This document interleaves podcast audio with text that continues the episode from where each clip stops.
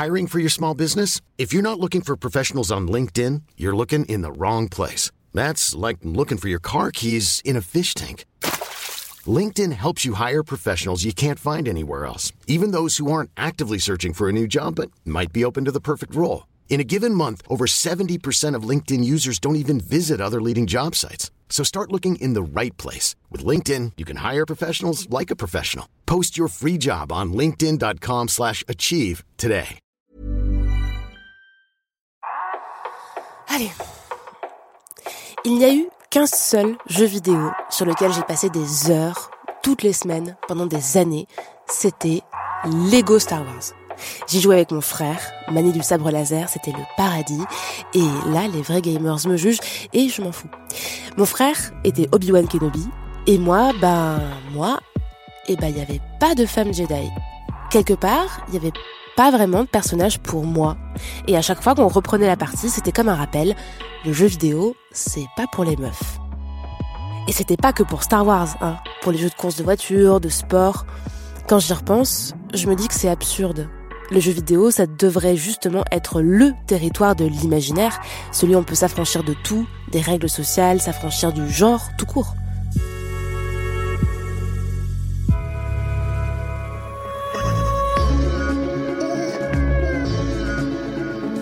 Alors est-ce que c'est le cas? Est-ce qu'on peut réellement construire son identité sur mesure? Est-ce que le neutre peut vraiment exister dans les jeux vidéo? J'avais envie de parler des stéréotypes du masculin et du féminin dans les jeux vidéo et des manières possibles pour dégenrer tout ça. Et c'est ce qu'on a fait avec Fanny Lignon. Elle est maîtresse de conférences en cinéma et audiovisuel à l'université Lyon 1 et elle a coordonné un ouvrage intitulé Genre et jeux vidéo. On va parler d'univers mainstream qui ont marqué l'histoire de cette industrie culturelle et donc pas forcément de jeux très récents.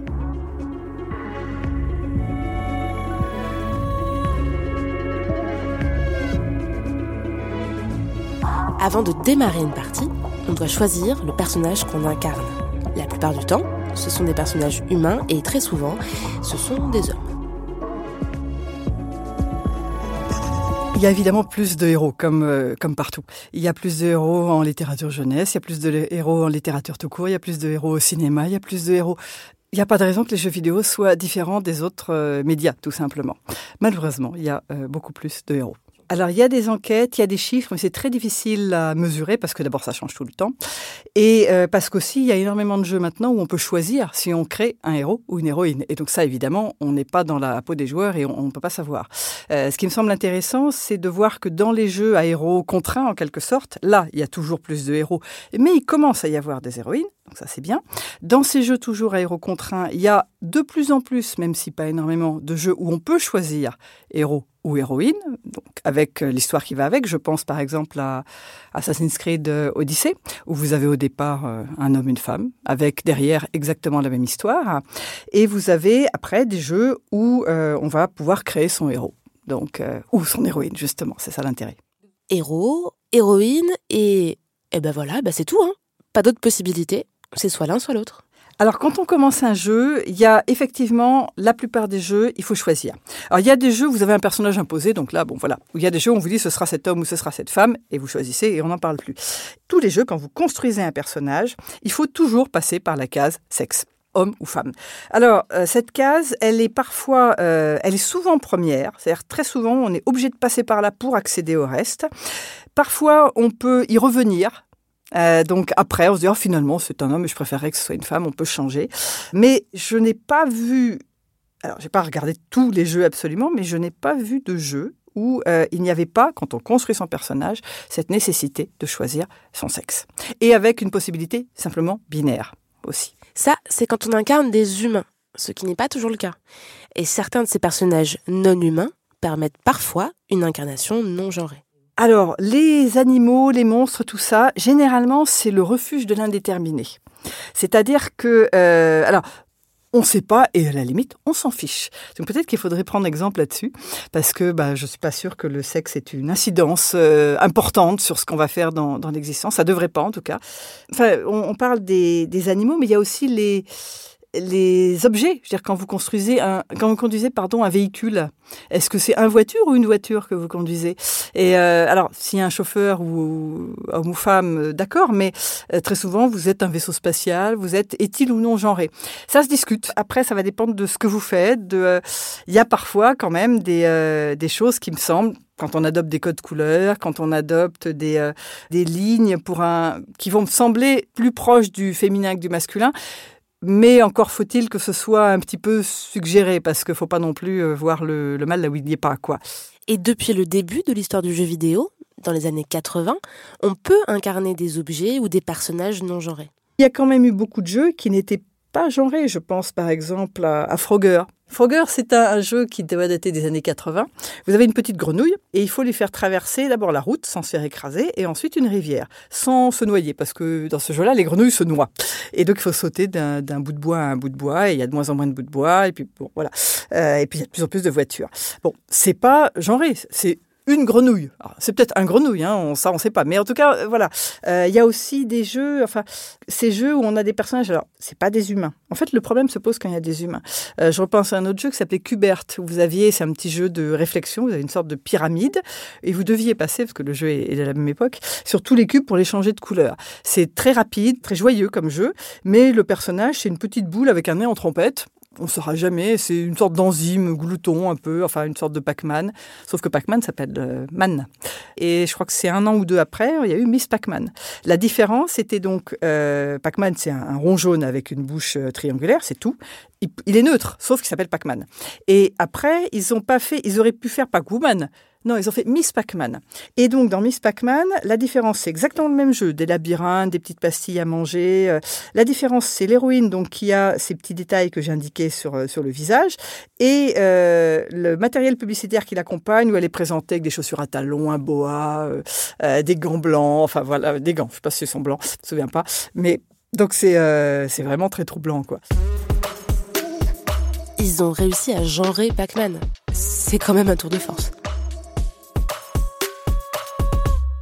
Il y avait du neutre au début, il y en a toujours. Hein. On a toujours des jeux neutres où vous incarnez effectivement euh, soit des monstres, soit des, euh, des véhicules, soit voilà. Ce qui est quand même dommage, c'est qu'à partir du moment où on a pu euh, créer des êtres humains, on a commencé à faire des, des hommes virils et des femmes hyper sexy. Et ça, ça c'est venu du, au moment où on a réussi à modéliser clairement des personnages euh, humains. Je me souviens d'Adventure, euh, qui est un jeu très connu, qui est un des premiers jeux d'aventure sur console. Dans Aventure, vous incarnez, paraît-il, un chevalier. En attendant, c'est un carré. Hein, euh, c'est un pixel. Et donc, votre pixel, vous le déplacez dans des labyrinthes, vous attrapez une épée, vous tuez un dragon avec cette épée, mais c'est un carré, même si c'est un chevalier. Donc là, c'était la représentation était neutre. Mais euh, ou bien parfois vous ne voyez pas euh, votre équipe de héros aussi. Mais euh, à partir du moment dans les années 80 où les ordinateurs ont commencé à pouvoir modéliser des personnages humains crédibles, on a commencé à avoir des hommes virils et des femmes très féminines. Alors à quoi ils ressemblent visuellement? Ces héros virils et ces héroïnes féminines?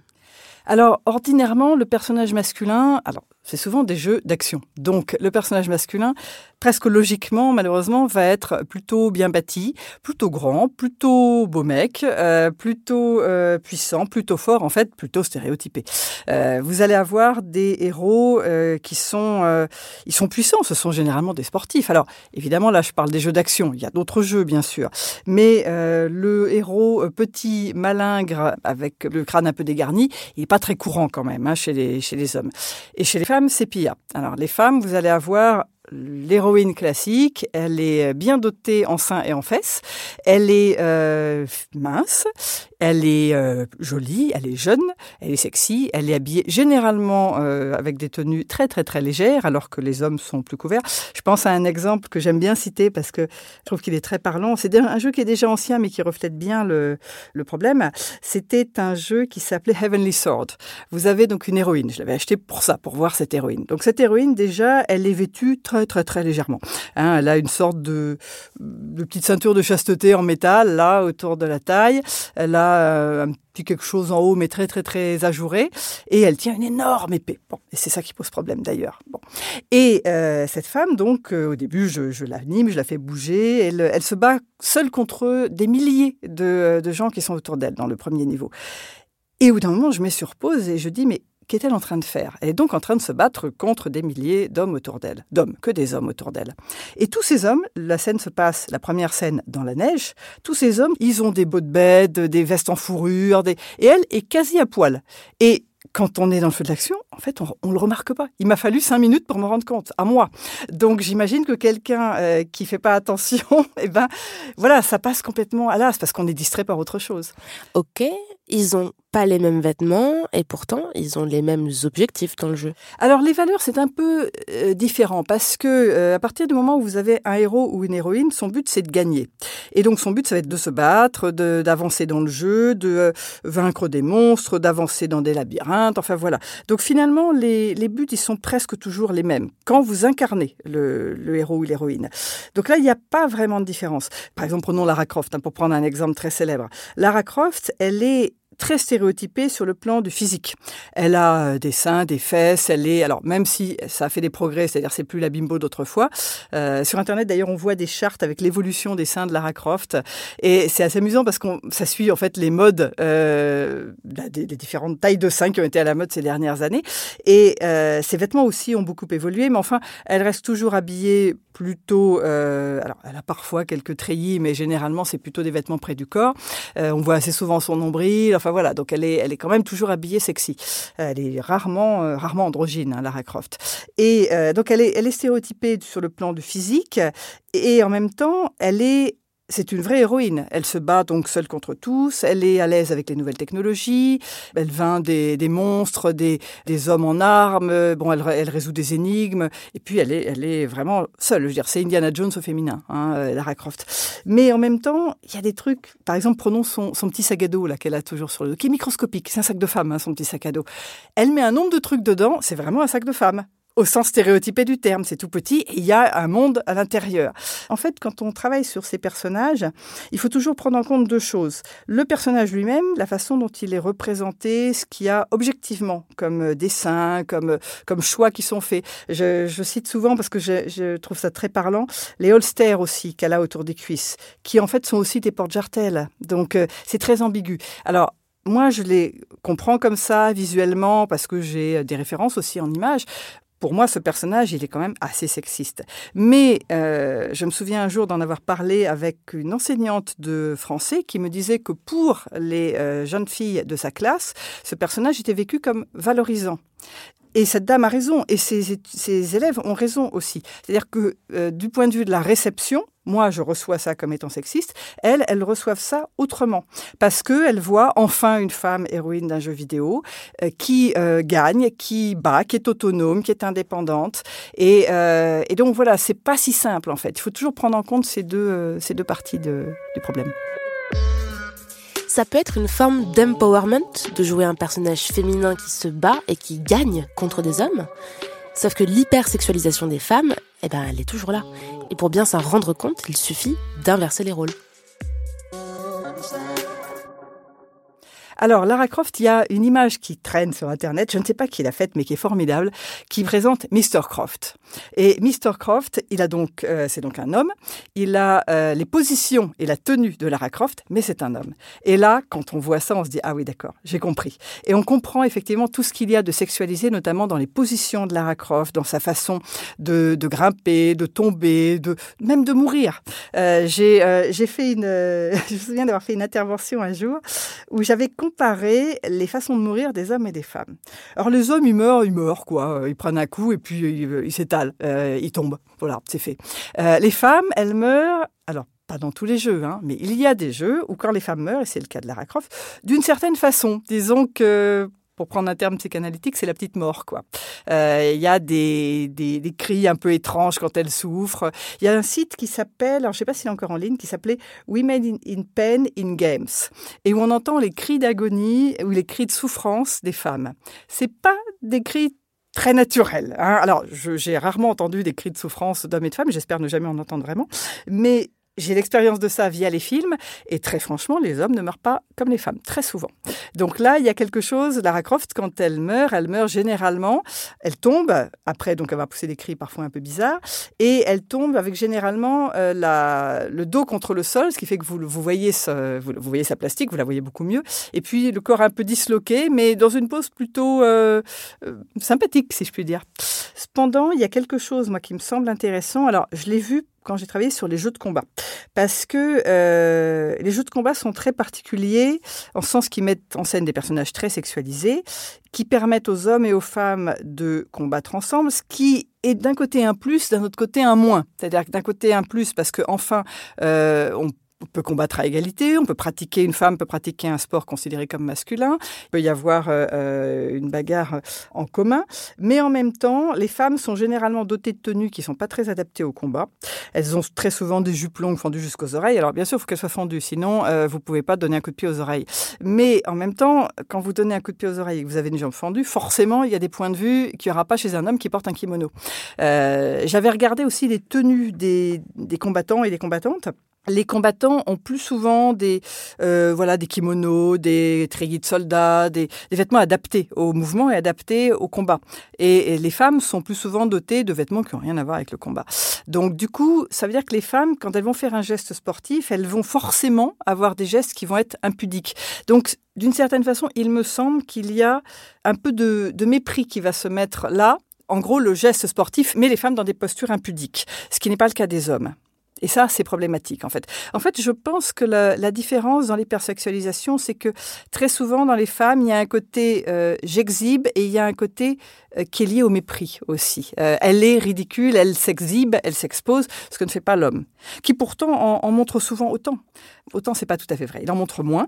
On voit généralement, parfois, on voit les, abdos. Hein, ça s'arrête là pour les hommes.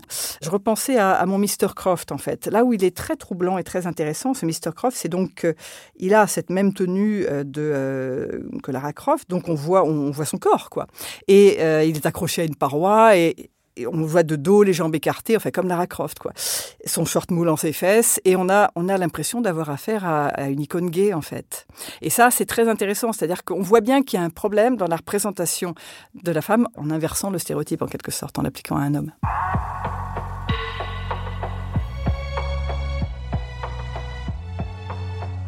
Et avec des stéréotypes de genre aussi forts, c'est difficile d'entr'ouvrir la porte qui mène vers un modèle moins hétéro. Parce que les personnages féminins sont hyper sexualisés pour un œil masculin, pas trop pour un œil lesbien, on va être honnête. Et l'injonction à la virilité pour les hommes, quand on dit un homme, un vrai, c'est ça là-bas, là, le tas de muscles courageux, loyal, qui va sauver son honneur et la demoiselle en détresse, eh ben, on laisse pas trop la possibilité d'une homosexualité dans l'histoire. Et surtout, la règle d'or, les héros sont hétéros, elle vaut aussi pour le jeu vidéo.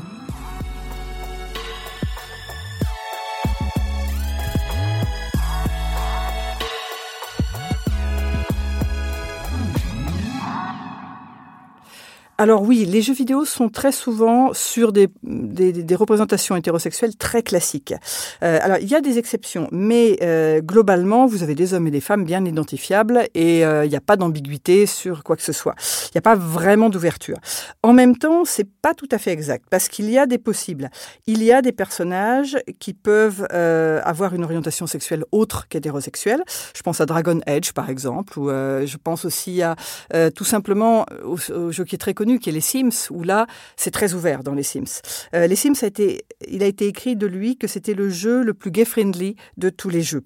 Alors, il a, il a des côtés déplaisants, hein, les Sims, mais sur ce plan-là, il est intéressant parce que euh, votre personnage, si vous voulez le faire aller vers un Sims du même sexe, ça ne pose aucun problème. Alors au début, comme les Sims. C'est parfois très difficile de faire l'amour hein, au pays des Sims. Euh, il faut un objet spécial, enfin il y a voilà, mais euh, pas un objet euh, particulier. Mais il faut soit un jacuzzi, soit être marié, avoir un lit double. Enfin, pas moyen de faire l'amour dans un lit simple ou sur le canapé, même si on est surtout si on n'est pas marié. Enfin bon, c'est parfois un peu compliqué. Mais L'orientation sexuelle est, tout à fait possible euh, de déterminer par le joueur.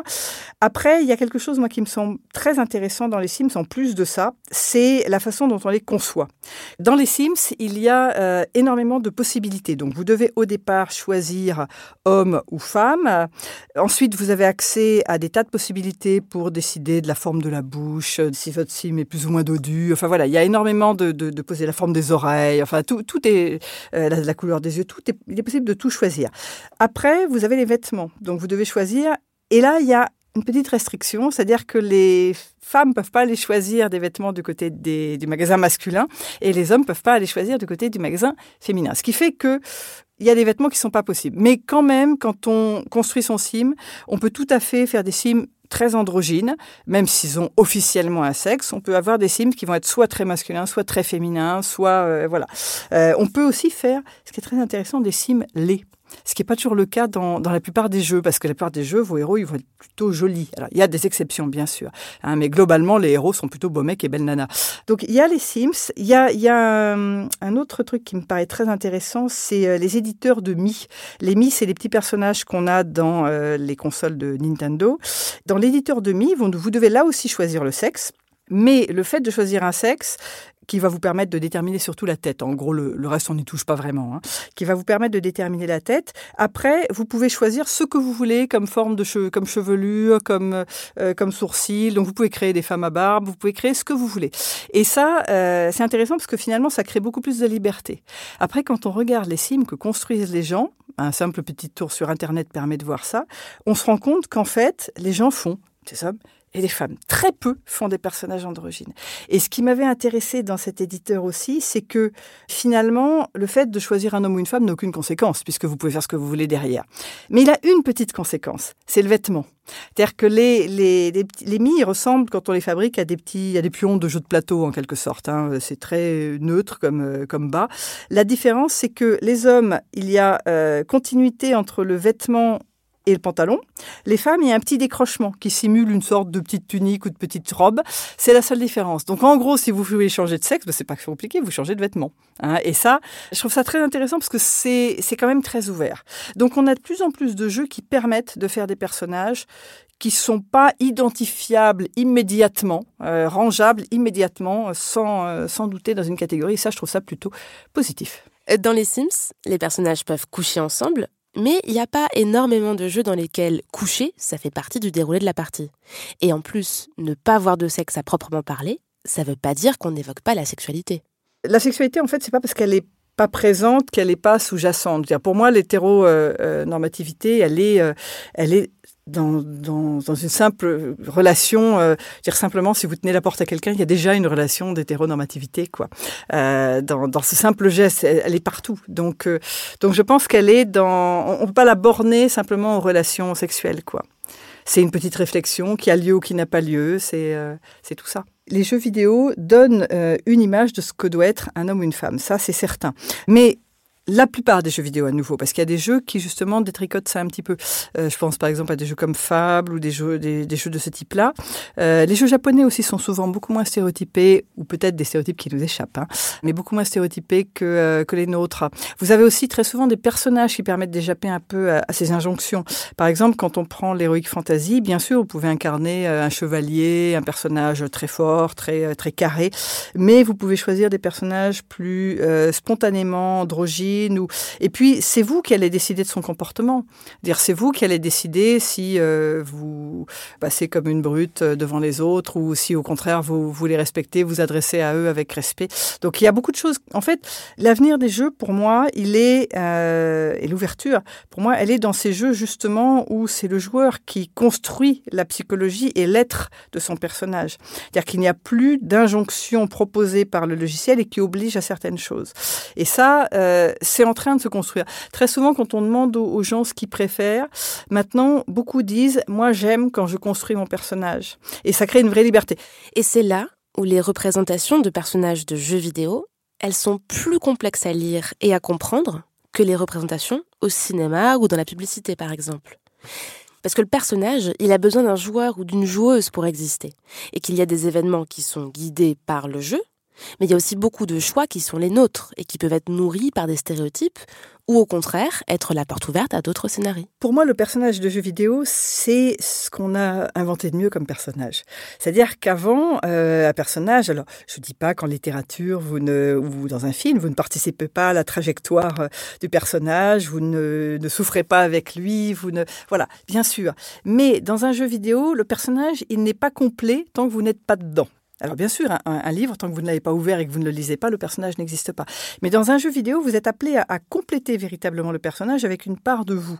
C'est-à-dire que euh, votre personnage, quand il va combattre, par exemple, s'il s'agit de combattre, vous allez euh, mettre en lui un peu de votre manière d'être. Par exemple, est-ce que vous allez euh, foncer dans le tas ou est-ce que vous allez vous abriter derrière un mur et tirer de loin? Est-ce que vous allez oser ou être plus timoré? Est-ce que vous allez aider ou pas aider? Donc il y a énormément de choses qui vont venir, en fait, des décisions que vous allez prendre et qui sont forcément en lien avec ce que vous êtes, avec votre façon d'être aussi dans la vie.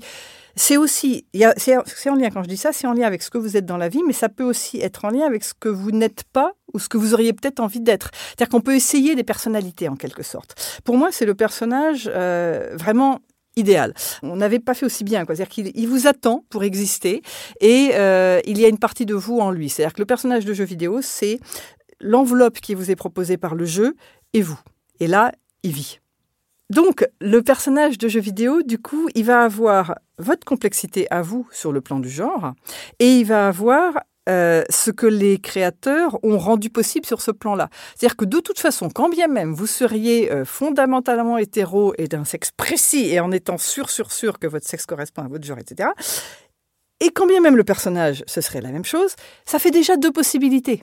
Parce que si vous êtes euh, homme et que vous allez, vous allez rentrer dans un personnage de femme, si vous êtes femme, vous pouvez rentrer dans un personnage d'homme. Donc déjà, c'est déjà double. Et ça, c'est déjà intéressant. Et même si vous êtes homme et que vous rentrez dans un homme, euh, ça aussi, c'est intéressant parce que c'est une sorte de manière de surjouer la masculinité et de choisir, de, voir votre masculinité en œuvre, à l'œuvre, ou votre féminité à l'œuvre. Et donc, de toute façon, c'est intéressant parce qu'on on voit ce qu'on fait, en quelque sorte. Il y, a, y a quelque chose qui est très intéressant aussi dans les jeux à regarder, c'est pour moi les jeux c'est du spectacle.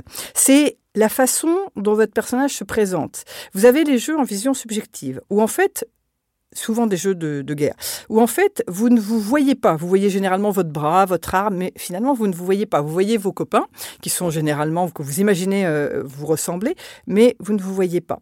Ce qui, d'une certaine façon, invisibilise cette représentation très stéréotypée, malgré tout, même si elle reste très stéréotypée, puisque vous avez les exemples devant vous. Et vous avez les jeux où vous allez vous voir, les jeux où euh, vous êtes en, euh, à qu'on appelle à la troisième personne, c'est-à-dire que vous êtes vous sur votre canapé et vous voyez le dos de votre personnage ou votre personnage qui avance. Donc vous vous voyez. Et ça, c'est très troublant de se voir. En même temps, on peut pas jouer très souvent si on se voit pas, parce qu'on verrait pas ce que fait le personnage, on saurait pas comment on peut sauter sur euh, tel ou tel objet s'il s'agit de sauter ou pour entrer dans telle ou telle pièce. Et ça, euh, c'est troublant parce que vous vous voyez avec un corps qui est peut-être le vôtre, qui est peut-être pas le vôtre, qui est peut-être le corps que vous avez choisi, celui que vous auriez aimé d'avoir, celui que vous auriez pas du tout aimé avoir, ou un corps euh, voilà, enfin, vous, vous, êtes, vous êtes libre de choisir. Et donc tout ça, ça, euh, vous êtes libre aussi de jouer ou pas à ce jeu, si le corps vous convient ou pas. Donc en fait, ce dédoublement en quelque sorte, cette association des deux, crée euh, je crois, euh, plus de richesse sur le plan du genre et la possibilité d'y réfléchir. Je ne dis pas qu'on va y réfléchir spontanément parce que bah, vous êtes derrière votre écran et vous êtes un personnage et vous allez réfléchir au genre parce que non, évidemment. Mais pour peu que on vous pose la question, on en discute, Là, euh, à mon avis, la, réflexion, enfin, pas à mon avis, je, sais que ça fonctionne comme ça, est plus euh, est possible et est plus visible, plus évidente en quelque sorte, plus manifestée en quelque sorte. Si on veut dégenrer les jeux aujourd'hui, réduire ce carcan du genre comme il a été construit en 40 ans de jeu, qu'est-ce qu'on pourrait faire? Comment dégenrer les jeux? Alors, déjà, il faudrait que les créateurs se mettent à créer autant d'héroïnes que de héros. Hein, euh, ça, ça serait quand même une bonne chose. Et des héros et des héroïnes qui ne seraient pas euh, stéréotypés. Parce que les stéréotypes, ils posent problème aussi bien côté masculin que côté féminin. Et puis, évidemment, ils posent problème dans le fait qu'on on a soit des hommes, soit des femmes. Donc, il faudrait qu'il y ait une grande palette de, euh, de personnages proposés. Donc, pour moi, plus de personnages modifiables, qu'on puisse modifier comme on a envie de les modifier.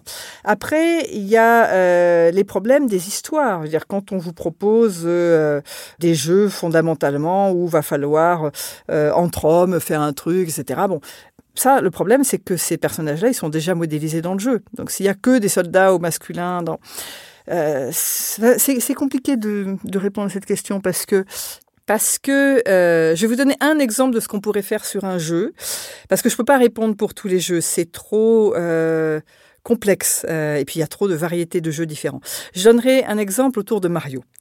Vous avez donc ce petit héros qui est pas très flatté par la nature quand même. Hein. Il est dodu, il est, euh, il a une petite moustache, il est pas très à la mode. Hein. Euh, voilà, il est court sur pattes. Bon, par contre, du point de vue euh, capacité, aptitude, il est complètement héroïque. Il est seul, il se bat contre des tas de choses. Il est très habile, il est très réactif, il est très vif, et il est, il plaît aux filles comme aux garçons. Alors, ce personnage, il est très masculin effectivement, mais il est masculin aussi parce que euh, de l'autre côté, il y a Peach, qui passe son temps à se faire enlever, donc et qui est le stéréotype de ce qu'on appelle la demoiselle en détresse. Hein. C'est-à-dire qu'elle est incapable de rien faire de ses dix doigts, elle sait se faire enlever et c'est tout ce qu'elle sait faire. Généralement, Peach n'est pas un personnage jouable. Donc là, quand vous avez affaire à un stéréotype, la première étape, c'est l'antistéréotype. L'antistéréotype, c'est euh, là où il y avait un homme, je mets une femme, là où il y avait une femme, je mets un homme. Et je regarde ce qui se passe. Je dis, ah oui, effectivement, il y a un problème dans la posture, dans les vêtements, dans ce qui se passe, dans ce qu'il fait, dans ce qu'il dit, dans ce qui lui est dit. C'est intéressant parce que ça fait apparaître le problème. Mais ça ne le résout pas, puisqu'on se contente d'inverser le problème. Il faut aller au non-stéréotype. Aller au non-stéréotype, c'est qu'aucune hiérarchie ne soit activée, sans pour autant gommer l'apparence sexuée et, et, du personnage. Mais euh, le non-stéréotype n'est pas toujours facile à atteindre dans un jeu.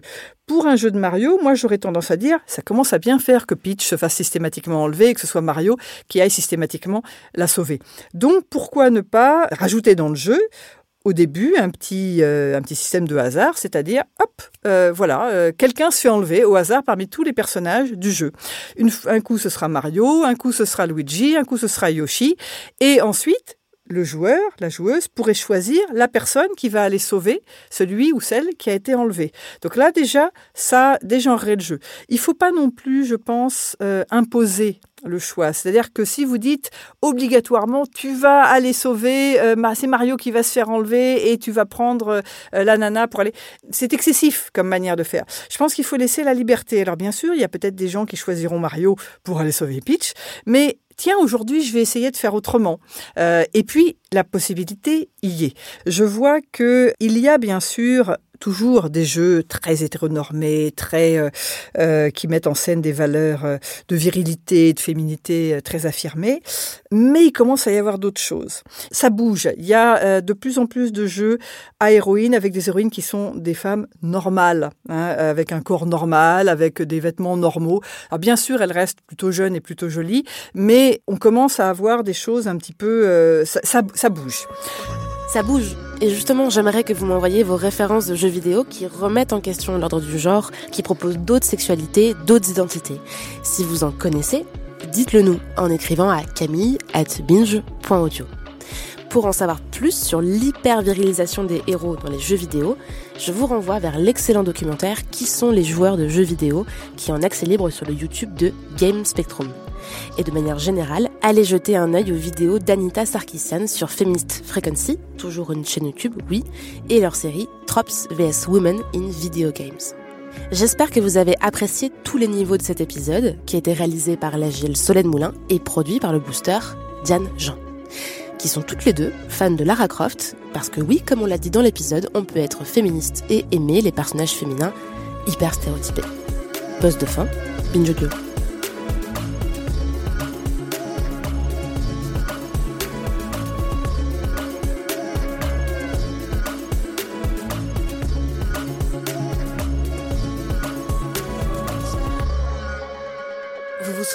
dit il y a à peu près un quart d'heure que tous les héros sont hétéros On en discute dans le prochain épisode qui parle de ceux qui sont leur miroir, les méchants queers.